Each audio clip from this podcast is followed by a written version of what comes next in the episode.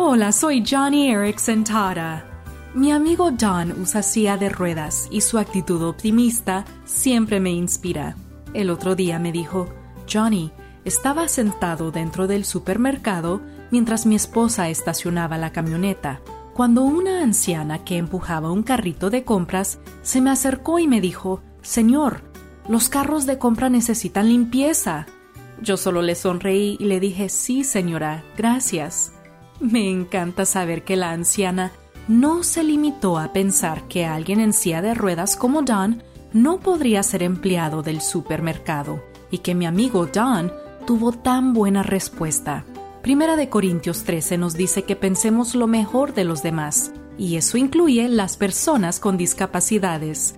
Johnny y amigos, compartiendo el amor de Cristo a personas afectadas por la discapacidad.